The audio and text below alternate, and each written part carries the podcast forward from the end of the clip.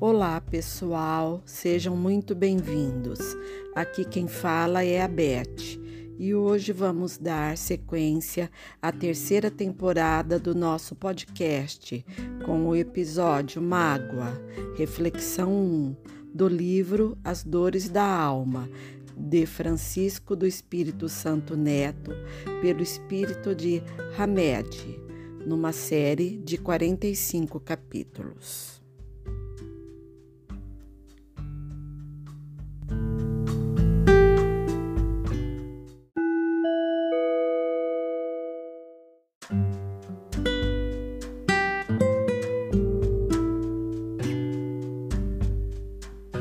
Mágoa.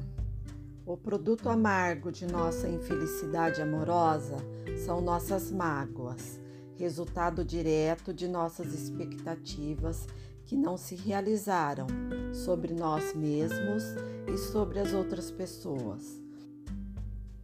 Os indivíduos que acreditam que tudo sabem a respeito do amor não têm meios de descobrir que não sabem pois para nos tornar aptos ao aprendizado é necessário estarmos abertos às experiências e às observações.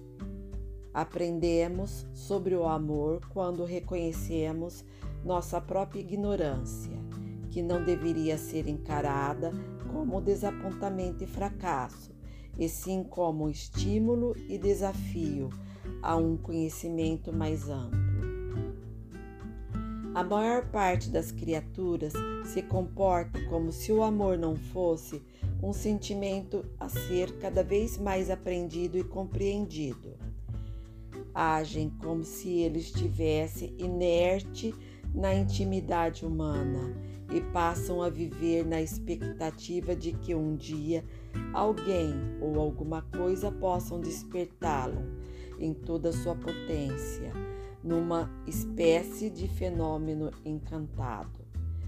Na questão do amor, vale considerar que, quanto mais soubermos, mais teremos para dar.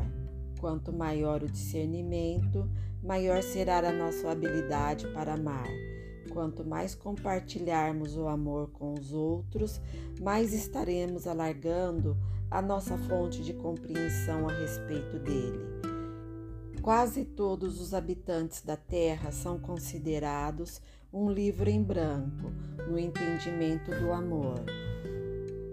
Por não admitirmos nossa incapacidade de amar verdadeiramente, é que permanecemos desestimulados e conformados a viver uma existência com fronteiras bem limitadas na área da afetividade. Negamos frequentemente o fracasso amoroso durante anos e anos para não admitir diante dos outros nossas escolhas precipitadas e equivocadas. Não percebemos muitas vezes oportunidades imensas de caminhar pelas veredas do amor, porque não renunciamos a necessidade neurótica de ser perfeitos. Ficamos sempre presos a uma pressão torturante de infabilidade. Perdemos excelentes momentos de crescimento pessoal, queixando-nos cotidianamente de que estamos sendo ignorados e usados, porém nunca tomamos atitude alguma. Deixamos-nos magoar pelos outros e acabamos, por que não dizer, magoando também a nós mesmos. Reagimos às ofensas e ao desdém, experimentando sentimentos de frustração, negação, autopiedade, raiva e imensa mágoa. Culpamos as pessoas pelos nossos sofrimentos, verbalizando as mais diversas condenações e em seguida esforçamo-nos exaustivamente para não ver que a origem de nossas dores morais é fruto de nossa negligência e comodismo.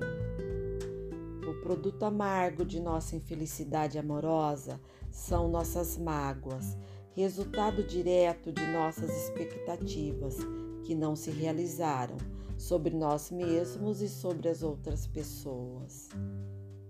Nós nos barateamos quando colocamos nossa autovalorização em baixa, na espera de seduzir e modificar seres humanos que nos interessam.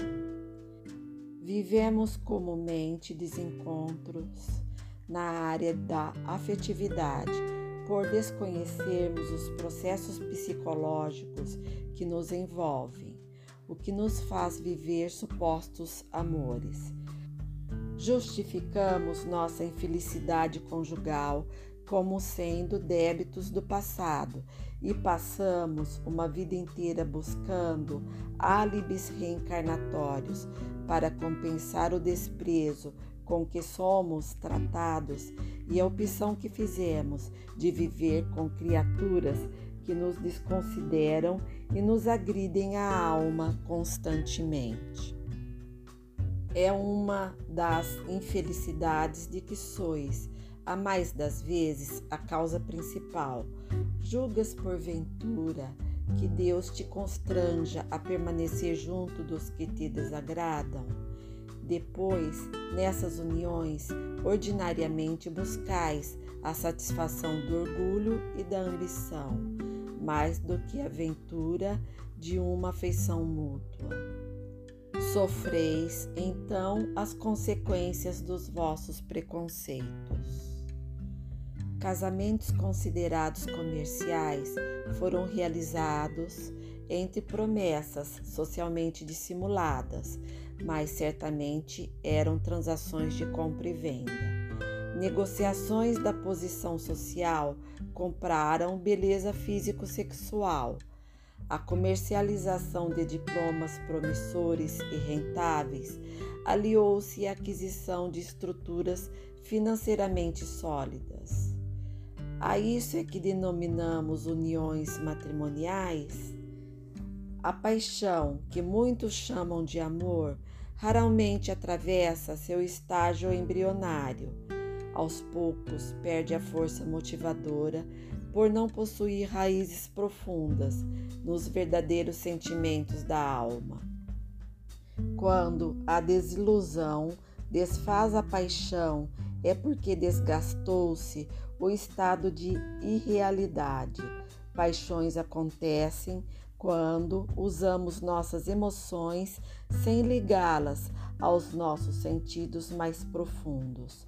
Quase sempre acreditamos que o fracasso conjugal é um antônimo do sucesso matrimonial, esquecendo-nos, contudo, de que o êxito, em muitas circunstâncias, está do outro lado do que denominamos ruína afetiva aprendemos quem somos e como agimos, convivendo com os defeitos e qualidade dos outros.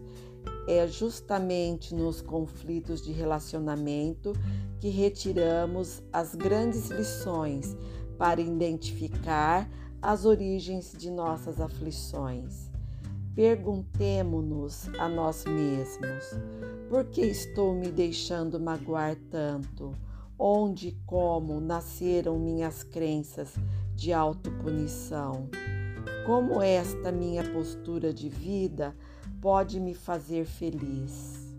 Sempre temos infinitas possibilidades de escolha, por isso liguemo-nos a Deus e creiamos na bondade divina. Com certeza, Ele nos mostrará o caminho para conquistar a felicidade que tanto almejamos.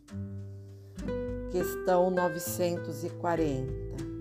Não constitui igualmente fonte de dissabores, tanto mais amargos quanto envenenam toda a existência, a falta de simpatia entre seres destinados a viver juntos?